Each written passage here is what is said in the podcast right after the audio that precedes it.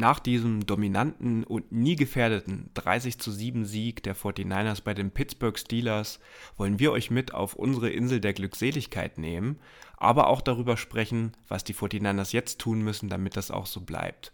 Wir wünschen euch viel Spaß bei der ersten Review der Saison 2023. Herzlich willkommen zu einer neuen Episode des Niner Empire Germany Outside Zone Talks, deinem deutschsprachigen 49ers Podcast. Viel Spaß beim Hören und Go Niners!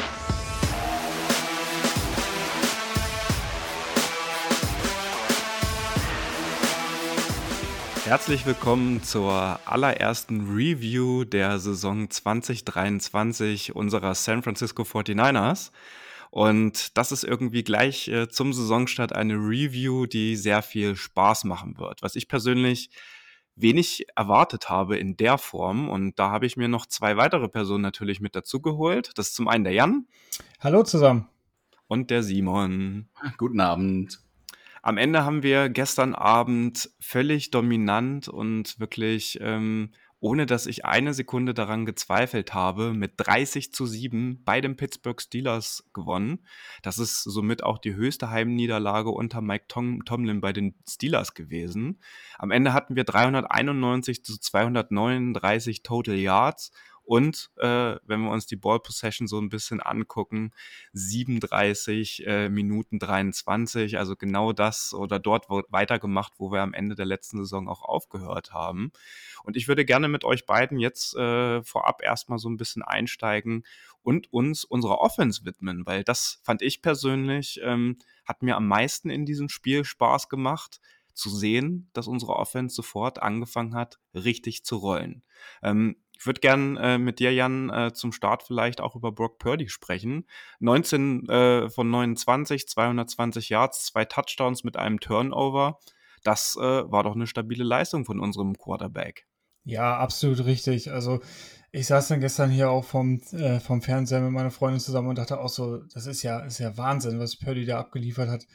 Für das, ähm, wo er auch herkommt mit seiner Verletzung in der ganzen Offseason und diese Gedankenspiele, die wir auch gerade ganz am Anfang des Jahres hatten, wie, wie fit ist er, kann er überhaupt spielen und wie waren die OTAs, dann ins Trainingscamp, okay, langsam angefangen und man muss, kann jetzt fast schon zum Entschluss kommen, dass da auch von, von den Ärzten und vom Coaching-Staff alles richtig gemacht wurde und dass er, ja, man muss sich vielleicht auch ein bisschen beruhigen, ist Woche 1, alles gut, aber er macht quasi da weiter, wo er letzte Saison auch aufgehört hat, spielt fast schon so wie ein Veteran, ganz ruhig, ähm, die Pocket gut gespielt und hat wirklich da einfach, ich sag's gerne nochmal, da einfach weitergemacht und es hat, es hat einfach Spaß gemacht, da zuzuschauen und dann, dass er am Ende da auch noch dann selbst nochmal geht, wo er gemerkt hat, ich habe keine Anspielstation, habe aber da einen Weg gefunden und slidet dann da raus und wo dann auch dieses tolle Meme dann entstanden ist, das hat so den Tag einfach mal abgeschlossen und das war auch mit das erste Bild, wo ich heute Morgen aufgewacht bin und ähm,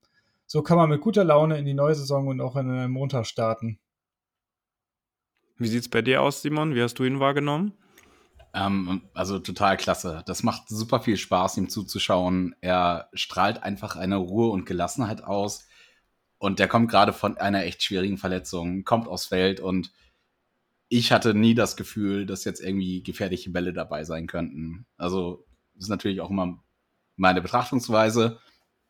Aber er kommt drauf und ich habe das Gefühl, okay, wir können über dieses Feld gehen, wir können scoren und das macht Spaß. Also die ganzen Stimmen, ja, der muss sich erstmal beweisen und so ein Kram. Ja, muss er. Er muss das zeigen, was er letztes Jahr gemacht hat und ich finde, das war ein richtig guter Start in die Season. Ja, und ihr habt es beide angesprochen, gerade so ein bisschen der Faktor, die Art und Weise, wie er gespielt hat, diese Ruhe, die er mit eingebracht hat, das hat mir am meisten imponiert gestern Abend. Also wenn ihr euch auch äh, irgendwie an den ersten Touchdown-Pass auf Ayuk, weil ja beide auch auf ihn waren, nochmal vor die Augen führt. Ähm, es war, glaube ich, der zweite Read, den er dann angebracht hat, weil der erste, glaube ich, durch die Mitte auf Debo gehen sollte. Und dann hat er halt gespottet, weit in der Endzone, dass Ayuk äh, das Laufduell da gegen auch Patrick Peterson gewonnen hat ähm, der sich übrigens nach dem Spiel dann auch äh, fairerweise, muss man jetzt nach den Aussagen vorm Spiel, auch sehr positiv und anerkennend gegenüber Brock Purdy im Interview verhalten hat. Und den hat er ja auch sowas von sicher angebracht. So. Und das sind ja irgendwie so Attribute und Dinge gewesen, die wir in den letzten ähm, Jahren als 49ers-Fans auch mit Jimmy G nicht immer hatten. Ähm, er hat es auch gemacht, aber äh, natürlich muss Brock Purdy jetzt auch noch zeigen, dass er das auch auf einer gewissen Konstanz, wie du es gerade schon angesprochen hast, Simon, rüberbringt. Aber auch der zweite Pass, butterweich in die Endzone, genau dahin, wo ihn äh, Brandon Ayuk haben wollte. Und der macht es natürlich an der Stelle, über den werden wir ja auch gleich nochmal ein bisschen sprechen, natürlich auch super, setzt das äh, linke Bein als erstes runter, das rechte hinterher, so wie es sein muss. Und das sind so ein bisschen die Pässe, die wir vielleicht auch in der Preseason bei Sam Darnold vor allen Dingen gesehen haben.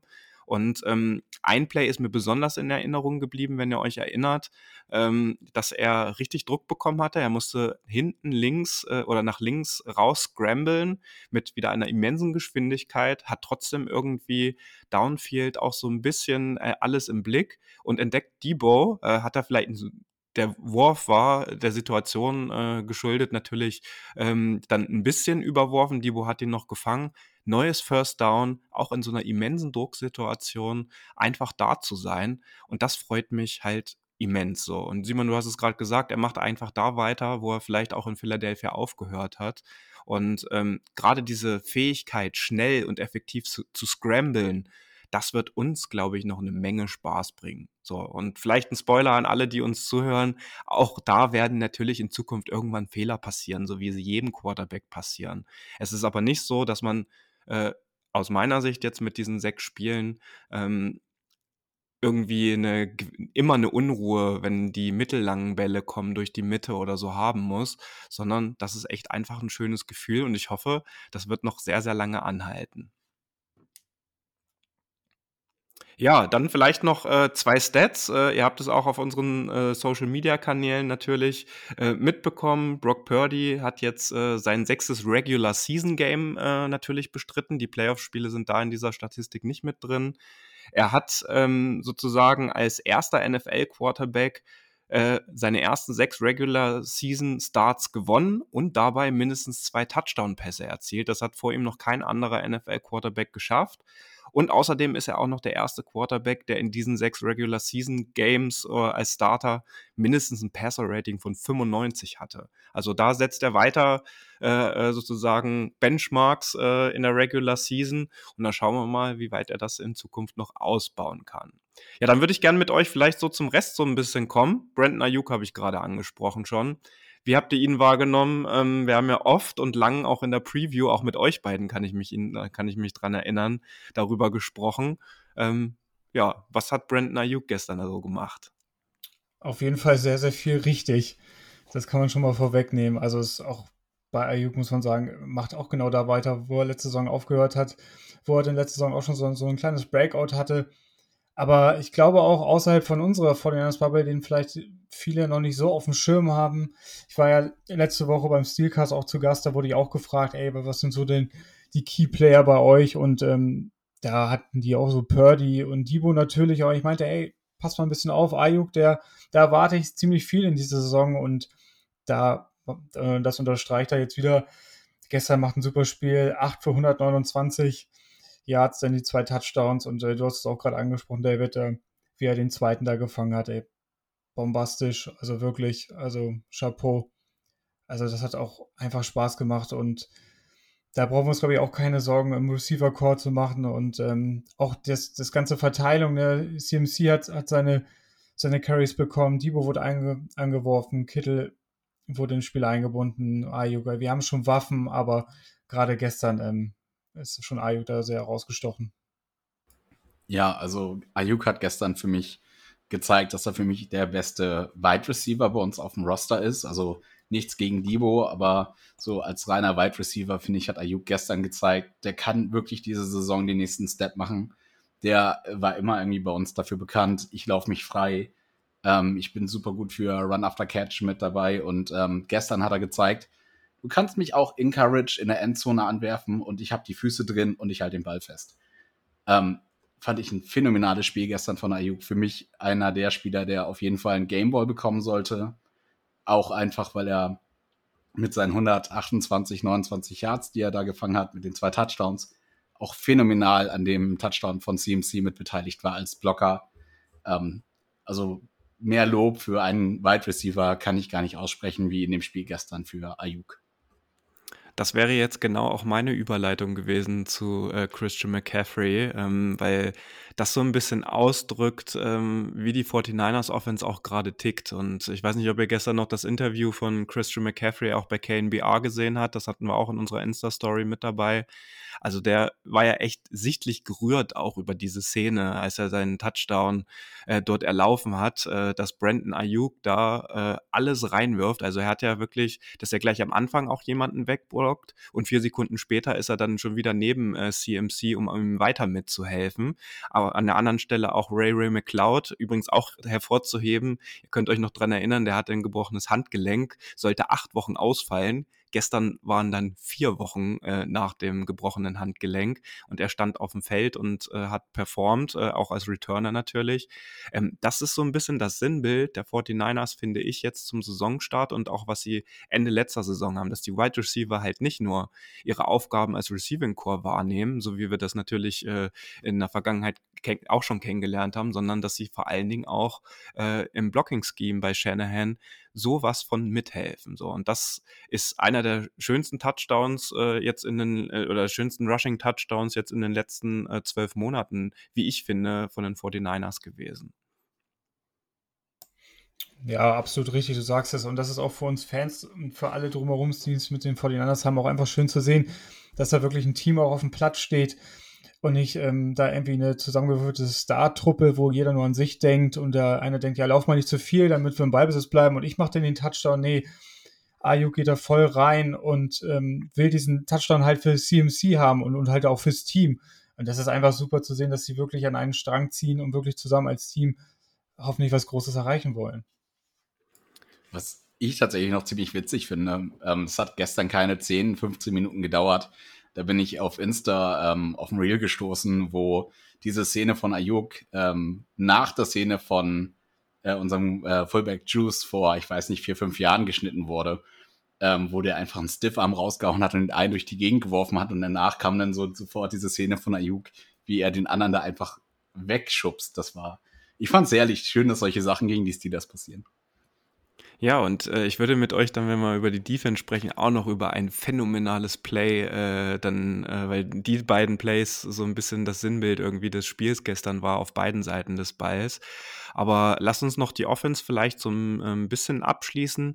Mir hat generell das Play-Calling von Kyle gestern ultra gut gefallen. Also gleich äh, auch zu Beginn die ersten Drives, die er gefahren hat. Ähm, könnt euch dran erinnern, wir hatten 4001 auch und er hat, glaube ich, das erste Mal, zumindest dass ich mich dran erinnern kann, jetzt in den letzten Jahren, äh, ist er erstens dafür gegangen, das haben wir zwar schon öfter gemacht, aber er hat auch ein Passplay ausgesucht und das ist, sie haben es auch noch converted. Also mir gefällt äh, irgendwie diese Art und Weise, wie Kai Shanahan jetzt anscheinend auch in der Offseason an sich selbst gearbeitet hat und jetzt an der einen oder anderen Stelle äh, jetzt vielleicht diese konservative Ader, die er ja auch immer einfach hatte und wahrscheinlich auch immer noch hat, dass er zumindest probiert, auch neue Dinge auszuprobieren. Und das hat mir gerade so gut gefallen, ähm, weil die Playcalls jetzt gerade in den gescripteten ersten Drives ähm, super gut funktioniert haben. Der Ball lief, äh, es war auf Purdy zugeschnitten, es war auf die anderen Spieler zugeschnitten, die auch in der Offense mit auf dem Platz waren.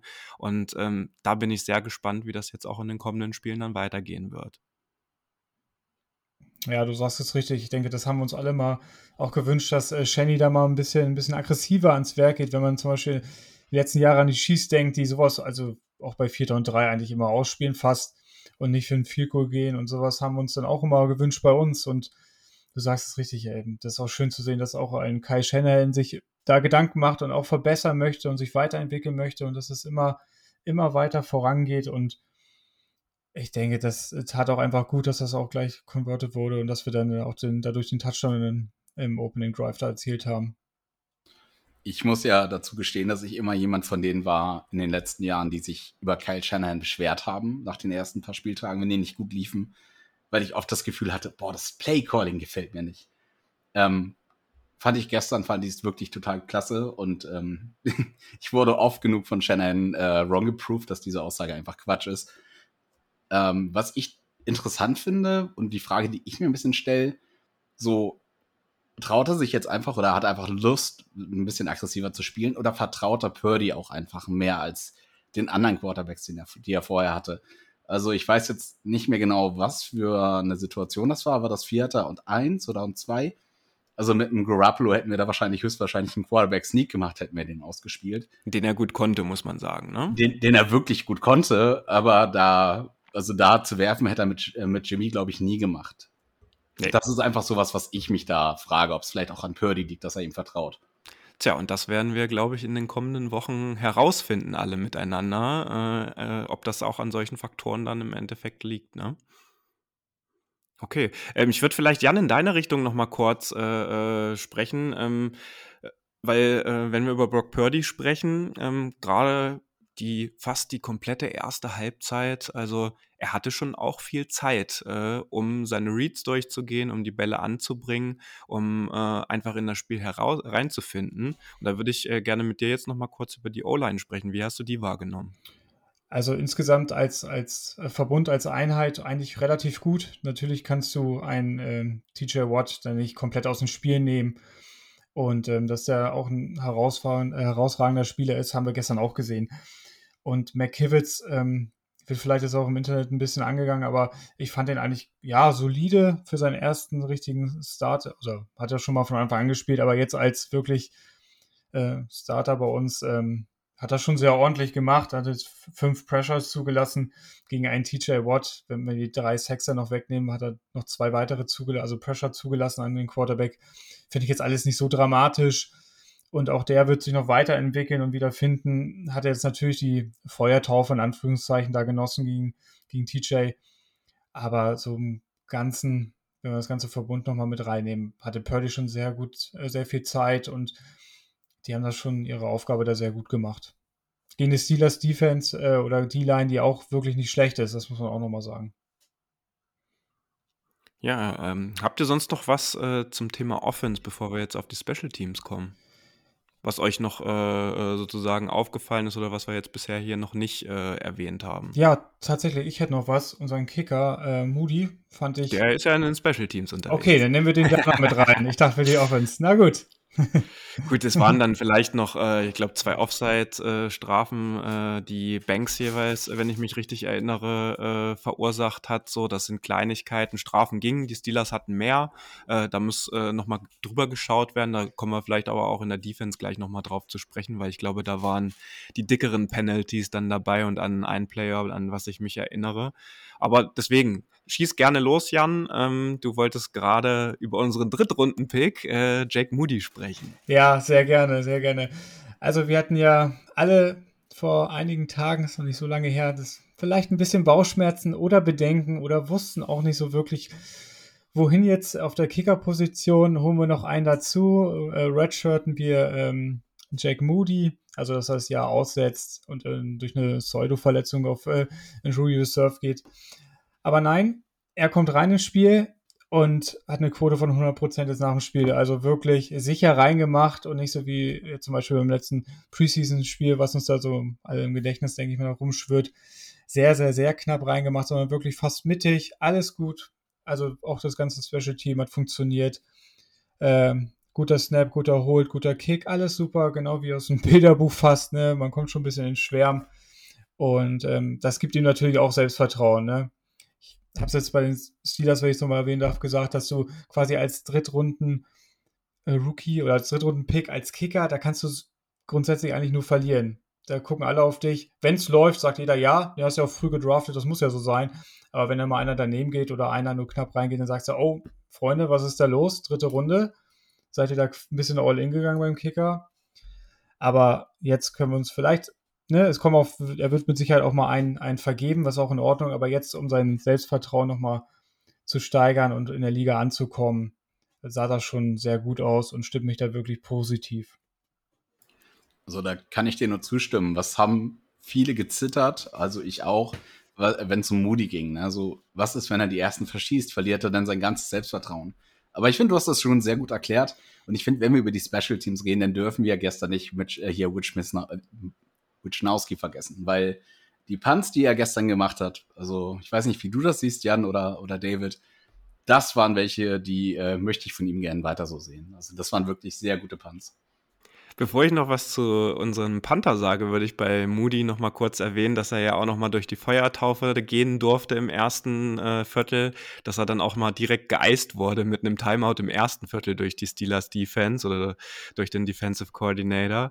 Und äh, das äh, hat ja dann auch noch mal dazu beigetragen, dass äh, der Druck dann ein bisschen gestiegen wird. Also ich persönlich, wir haben ja auch gestern Abend in der Gruppe geschrieben, ist ja natürlich unüblich, an dieser Stelle irgendwie ein Timeout zu nehmen, so früh im Spiel. Spiel. Aber um Rookie-Kicker vor dem ersten Kick in seiner Regular Season irgendwie zu verunsichern, äh, sage ich euch ganz ehrlich, hätte ich die Flagge, äh, hätte ich das Timeout auch in der Situation äh, genommen, einfach um ihn weiter zu verunsichern. Aber ich fand die Kicks wirklich bis auf den letzten, der war so ein bisschen weiter rechts. Die anderen beiden waren alle in die Mitte. Ich habe es mir extra genauer angeguckt. Und ich glaube, Jake Moody wird jetzt auch nicht so, wie er es in der Preseason gesagt hat, dass er noch keinen Ball richtig getroffen hat, dass er jetzt einfach mit einem guten Gefühl in die Saison geht. Und das ist doch das, was wir wollen. Ich hatte mir übrigens auch noch mal so ein bisschen angeguckt, wie Robbie Gold in seinen ersten beiden Jahren performt hat weil da hatte auch natürlich eher durchschnittliche Werte von irgendwie 67 Prozent oder 70 Prozent knapp in seinen ersten beiden Jahren in der NFL. Und dann schauen wir mal, jetzt steht Moody bei drei von drei, was die Saison noch so bringt. Und ja, ich hätte den Ball dir auch so gerne rübergeworfen, Simon, weil äh, äh ich ja weiß, dass das ein innerliches Bedürfnis war, über Mitch auch hier zu sprechen. Äh, er hatte einen Average von 44,7 Yards. Das ist jetzt nicht sonderlich viel, aber dazu muss man ja auch zur Wahrheit sagen, er musste ja auch gar nicht so weit Zeit panten, weil äh, die vielen Three and Outs, die es von den Steelers gab, ja äh, meist irgendwie rund um die Mittellinie waren und die waren alle inside 20, wenn nicht sogar, ne, und in, in den äh, in den Inside äh, der der ersten fünf Yards das darf gerne auch so weitergehen. Und das war ja auch ein großer Punkt, auch am Ende der Saison, dass er sehr volatil gespielt hat, immer mal Superspiele hatte, generell was das ganze Special Teams äh, anging.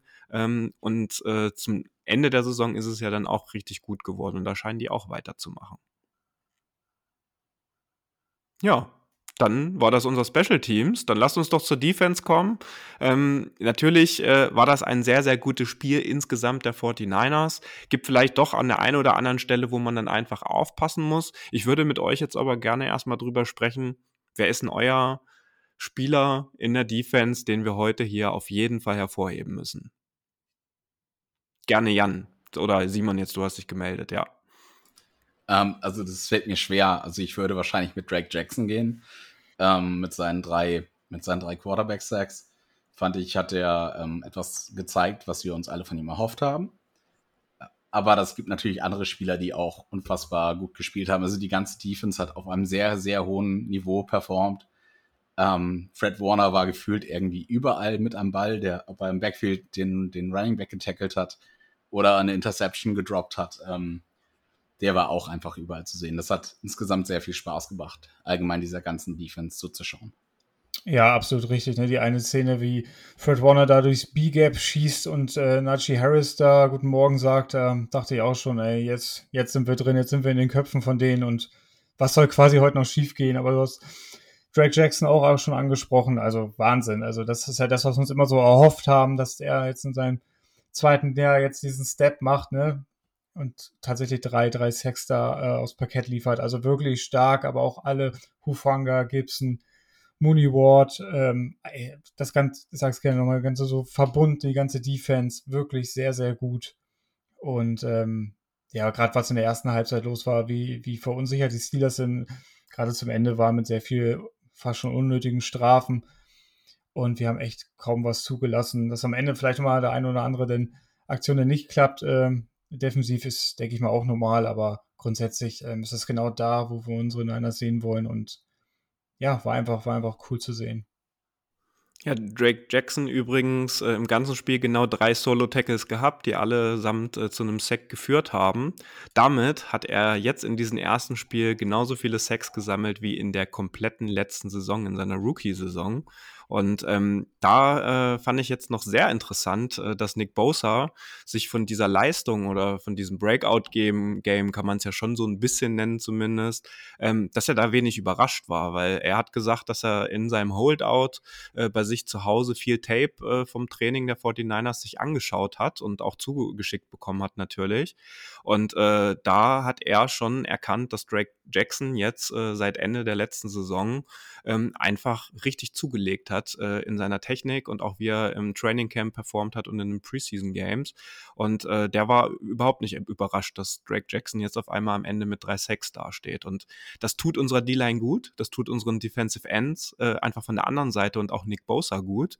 Und dass wir endlich auf Edge äh, dann äh, von beiden Seiten auch ein bisschen mehr Power haben. Aber auch da gilt es jetzt zu schauen, wie sich das weiterentwickelt.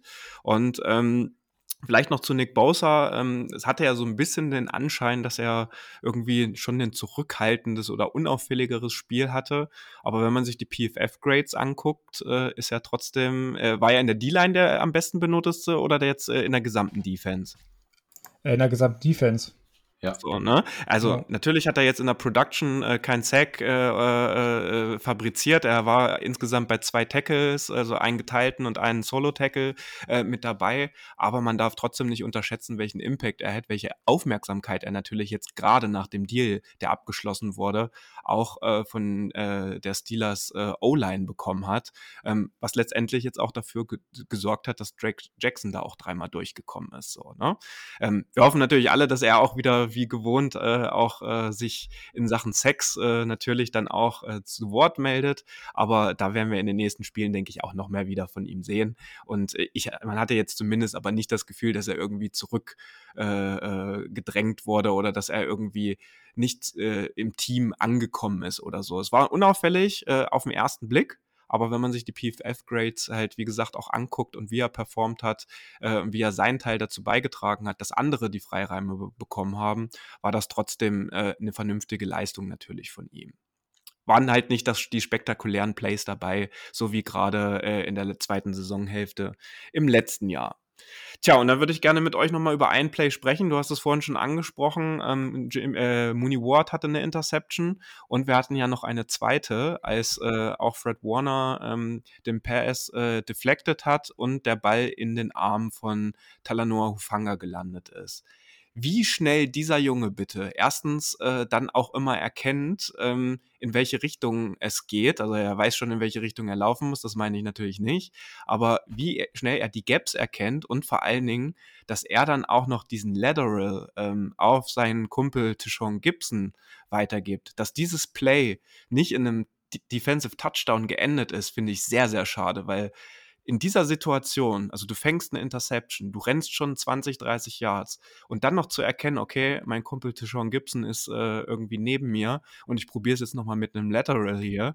Ähm, das zu machen, es spricht wirklich von einem sehr hohen Football-IQ und äh, hat mir äh, fand ich ein, also mit das beste Play neben dem von CMC, äh, was die Offense betrifft. Also das war ein sehr, sehr starkes Play, finde ich. Also ich finde, man sieht bei Hufhanger immer wieder, was für, ein, für eine Awareness, was für ein äh, Football-IQ der hat. Und das war gestern, ach, das hat so Spaß gemacht, dieses Play zu sehen. Das ist wirklich schade, wie du schon sagst, dass wir da keinen Touchdown draus gemacht haben. Aber allein die Freude, die ich beim, beim, beim Gucken hatte bei diesem Lateral-Versuch, ähm, wie auch, glaube ich, den Spaß, den sie zu dem Zeitpunkt auf dem Feld hatten, das war unbeschreiblich geil. Ja, auf jeden Fall. Das war, ich sag's, ich konnte mich erst Moment gar nicht, gar nicht so, so freuen, weil ich so, so fast schon vor Freude geschockt war, irgendwo, weil es einfach so krass war. Erst wie er, wie er das Spiel liest und dann tatsächlich dann versucht, noch Gibson mit einzubeziehen. Also wirklich, wirklich krass und ähm, auch was generell Hufanga für eine Entwicklung genommen hat. Ich erinnere nochmal an sein Rookie-Jahr, wo er oft so eine Coverage und das äh, Fehler hatte und das ganze, ganze Spiel vielleicht noch nicht so ganz auf dem Level lesen konnte. Also wirklich herausragend. Zweites Jahr war phänomenal gut. Für, einen Spieler, der in sein zweites Jahr geht, jetzt das dritte Jahr. Und der macht auch wie viele andere da einfach weiter in der Entwicklung, hat man so das Gefühl. Also wirklich, wirklich gut, so wie viele andere gestern auch. Und ähm, ja, da müssen wir einfach dranbleiben und jetzt genauso weitermachen. Wer Zeit für ein neues Trikot war, Jan? Ja, ich bin tatsächlich schon, schon am überlegen. Hufanga wäre wär schon irgendwo geil, ne? Wäre schon geil. Auf jeden Fall. Ja, ich sag mal so, mit Fred Warner kann man trikotmäßig auch nichts falsch Das machen. stimmt auch. Es ne? gibt, gibt ja so einige, ne, wo du echt nichts falsch machst. Ich habe ja immer noch, also das ist ja das einzige 49ers-Trikot oder Jersey, was ich besitze, weil ich einfach nicht so dieser Jersey-Typ bin. Ähm, ich wollte aber gern eins haben. Ich habe mir ja das mit diesem 75-Jahre-Patch ähm, vor drei Jahren geholt und dann auch das äh, weiße Throwback quasi von Fred Warner. Das ist schon echt ein geiles Auf Jersey. jeden Also Fall. das ist, äh, äh, ich persönlich finde ja das weiße Throwback auch besser oder das Road Game äh, Throwback äh, als das rote, aber da scheiden sich ja auch immer so ein bisschen die Geister. Das rote ist natürlich auch schön, ne? Ja. aber ich finde das weiße halt noch so einen Ticken schöner. Du kannst es natürlich auch so wie Ronny machen und dir einfach 12 Trikots von Bosa holen, ne? Schöne Grüße an der Stelle. Ja, der hat sich wahrscheinlich auch jetzt nach dem, äh, nachdem der Deal endlich unterschrieben war, dass man dann nicht äh, sich von Trikots oder Jerseys verabschieden musste, wie andere das vielleicht in der Stimmt? Vergangenheit jetzt gemacht haben. Aber das ist nochmal, das ist noch mal ein anderes Thema, über das wir heute hier nicht sprechen sollten, ja. Off-Season-Podcast. Ja, genau. Ja, ja, genau. Genau. Ähm, ja, ähm, wer vielleicht aber so ein bisschen Licht und Schatten hatte, mehr Licht äh, äh, sozusagen als Schatten trotzdem, äh, Dimo Len Lenoir, ähm, da sah so in zwei, drei Plays fand ich nicht ganz so gut aus, auch mit Miss Tackles.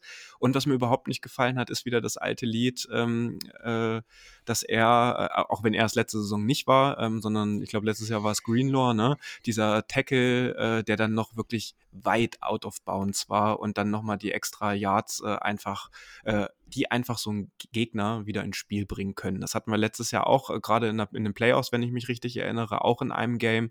Sowas darf bitte in Zukunft vermieden werden. Da kann man ruhig beim Spielstand, wenn man wirklich mit 20 Punkten führt oder so, äh, darf, dürfen einem da nicht so die Lichter durchbrennen und man noch, also der, der war ja zwei Meter schon äh, im Aus und ihn dann noch so wegzutackeln, das ist einfach nur dumm, weil wir kennen alle, was es da für eine Strafe gibt und dass die dann nochmal weiter vorne sind, das muss nicht unbedingt sein. Ja, richtig, ne? Ist mir gestern auch gleich eingefallen. Und ich musste tatsächlich auch an Greenlaw denken, der das in den letzten Jahren, äh, letzten Jahren ja auch immer ganz gut konnte. Ja, ich denke mal, das wird er sich jetzt auch ähm, durch die Coaches ein paar Mal ansehen dürfen und ähm, die haben bestimmt auch eine ganz spezielle Meinung zu, zu sowas. Und ja, können wir einfach hoffen, dass es jetzt so ein einmaliges Ding war, dass er vielleicht nicht so ganz auf der Höhe war oder vielleicht unbedingt da noch einen harten Hit machen wollte und das, das Feld nicht richtig gesehen hat. Ähm, hoffe ich jetzt einfach mal und dass es nicht bewusst war, hey, den gebe ich jetzt nochmal einen mit. Das wäre wirklich sehr, sehr dumm zu diesem Zeitpunkt in dem Spiel, zu dem Spielstand. Das wäre wirklich äh, selten dämlich und ähm, das kann in anderen Situationen wirklich Siege äh, und Ringe kosten und deswegen, ähm, ja, beobachten wir das mal in aller Ruhe und hoffen wir mal, dass es so in der Form nicht nochmal vorkommt. Es war ja leider in dem Drive nicht seine einzige Flagge. Okay. Es war auf jeden Fall die dümmere Flagge von beiden. Ich glaube, er hat später noch eine, ein Holding oder PI in der, in der Red Zone gehabt. Ähm, ich finde beide nicht besonders schlau. Gerade die Unnecessary Roughness äh, tut natürlich extrem weh. Auf der anderen Seite, mir ist es lieber, er macht das jetzt in dem Spiel, wo wir klar gewinnen, als später im Saisonverlauf, wo wir irgendwie das nicht zulassen können. Und deswegen, Lehrgeld ist gezahlt. Ich hoffe, er lernt raus und ähm, das wird besser. Ja, und auf der anderen Seite vom Papier stehen halt auch, dass er Leader in Tackles war gestern mit insgesamt zehn. Ne? Also das äh, spricht ja dann auch wieder äh, rum für ihn und das ist die richtige Einordnung. Es ist Week One, da gibt's auch noch viel zu adjusten und äh, ich denke mal, wir alle als 49ers-Fans, äh, also ich glaube, die aller, allerwenigsten, Moritz würde jetzt wahrscheinlich was anderes sagen, weil er ja auch immer ein bisschen noch optimistischer an die Dinge rangeht äh, als andere Personen, ähm, 30-7, 30 Punkte in der Offense zu kreieren und äh, dabei nur sieben Punkte bei den Steelers zuzulassen. So, ne? Also in deren äh, Homefield. Ähm, das hätte ich am Anfang, hätte ich das vorher gewusst, sofort unterschrieben. Und das ist einfach eine gute Teamleistung gewesen mit äh, ganz wenigen äh, Punkten, über die man dann vielleicht nochmal sprechen muss. Ich würde aber mit euch vielleicht auch nochmal kurz über unseren neuen Defensive Coordinator sprechen, äh, Steve Wilkes. Ähm, hat mich erstmal überrascht, weil ich hatte vernommen, dass er jetzt auch in den, bei den Panthers früher und bei seinen alten Teams immer oben auch in der Booth äh, war quasi und nicht unten am Spielfeldrand. Er war gestern auf jeden Fall unten während des gesamten Spiels. Ähm, er wurde natürlich nicht so oft eingeblendet wie früher mit Demico Ryans oder mit Robert Selle, dass, äh, äh, ne, die dann äh, ihre Spieler gehypt haben, die einfach ihre extrovertierte Art und Weise, die Leute zu, äh, zu pushen haben. Da ist er ja sehr ruhig. Ähm, was ich aber fand, er war sehr gut vorbereitet auf die Steelers. Das heißt, er hatte einen guten Defensive Gameplan und ähm, das war ja so ein bisschen auch das äh, hat, war mein Gefühl, äh, auch mit gerade mit dem, mit dem Pass Rush, den er da auch forciert hat, es wurden ja so gut wie keine weiten Bälle zugelassen. Und die langen Bälle, die geflogen sind, äh, wenn wir ehrlich sind, das war einer der äh, über 20 Yards war, wenn ich mich nicht täusche. Das war der, den äh, Mooney Ward dann im Endeffekt auch intercepted hat. Die anderen sahen zwar weit aus, aber da äh, ist äh, Pickett auch immer relativ äh, weit nach hinten gescrambled und äh, dann sahen die einfach weiter aus. Wie habt ihr ihn wahrgenommen? Habt ihr da äh, irgendwie, weil das darf man, finde ich, bei der ganzen Diskussion jetzt um das erste Spiel auch nicht vergessen. Das war auch sein erstes Game mit seiner Defense für die 49ers, ne? Ja, wirklich gut, dass du es nochmal ansprichst. Also, da kann man echt den Hut vorziehen. Ne? Auch neues Team für ihn, neues Umfeld, ähm, neue Spieler, alles ein bisschen, bisschen, bisschen anders als in den Stationen, die er vielleicht vorher hatte. Und ähm, auch vom, vom Typ her ein anderer, was jetzt absolut nicht schlecht sein muss. Und ähm, aber da sieht man, dass er es irgendwo dann am Ende des Tages auch drauf hat und da, da sehr, sehr viel richtig gemacht hat. Und der war super vorbereitet, hat die Spieler gut vorbereitet, gut eingestellt auf die Steelers. Wobei das ja auch sehr schwierig ist. Es gibt kein Tape, du weißt nicht, was, was deren Philosophie ist im neuen Jahr, in der neuen Saison. Aber man hatte so das Gefühl, dass wir auf alles eine Antwort hatten und vieles wussten, was, was die Steelers jetzt womöglich machen. Und das sah schon wirklich sehr gut aus. Natürlich hat er auch das Spielermaterial dazu. Und ähm, ja, insgesamt auch für ihn ein sehr gutes Debüt als 49ers DC und ähm, auch da stimmt mich das weiterhin positiv, aber auch da müssen wir abwarten, aber ich denke, da haben wir schon eine ganz gute Lösung gefunden. Ich finde es ganz witzig, es gab so Sprüche äh, von einigen Leuten auf Twitter und auf Reddit, die meinten, ähm, dass er nur zu uns gekommen ist, um das Defensive Scheme von den Spielern zu lernen. Ähm, ich denke, das ist so nicht ganz richtig. Ich finde, er hatte einen sehr guten Gameplan dabei, aber hat auch wirklich, er kommt in sehr, sehr gute ähm, also sehr gute Möglichkeiten bei uns mit den Spielern. Und, zu und am Ende Spiel stehen da sieben, sieben Punkte gegen uns auf dem Board. Das ist schon eine Aussage. Sieben Punkte zulassen ist echt ähm, eine Meisterleistung in der Defense. Und auch, ich glaube, im ersten Quarter waren es minus zwei Yards Offense total. Ja. Also, war das, so. das, ja, das ist krass. Also, das muss man erstmal hinbekommen. Also, das war eine ganz, ganz starke Leistung von der Defense und der Gameplan war einfach top abgestimmt, fand ich. Tja, und die schönste Nachricht natürlich auch, zumindest ist uns bis heute zur Aufnahme am Montagabend nichts bekannt geworden, dass sich irgendein Spieler verletzt hat. Das ist ja auch äh, immer eine wichtige Sache, die wir bei den 49ers haben. Das darf gerne auch so weitergehen. Und ähm, tja, dann vielleicht mal die provokante Frage in eure Richtung. Äh, einigt euch gerne, wer als erstes äh, antworten mag. Ähm, Jetzt haben wir so ein Spiel hingelegt, so einen dominanten, nie gefährdeten Sieg. Die Zahnräder sind sofort in so ziemlich allen ähm, Teilen der Mannschaft ineinander gegriffen. Ähm, stehen wir dann in acht Wochen bei 8-0 und es ist jetzt alles gar kein Problem und äh, wir gehen jetzt mit äh, sehr hohen Erwartungen in jedes einzelne Spiel oder wie nehmt ihr das Ganze persönlich jetzt auf? Ja, davon gehe ich doch jetzt einfach mal aus, ne? Nein. Soweit ist es noch nicht, ne? Es ist ja, klar, wir freuen uns alle, das ist auch völlig berechtigt. Es ist, war gestern sehr, sehr gut. Ne? Das muss man schon sagen. Und man muss sich auch nicht kleiner machen, als man ist.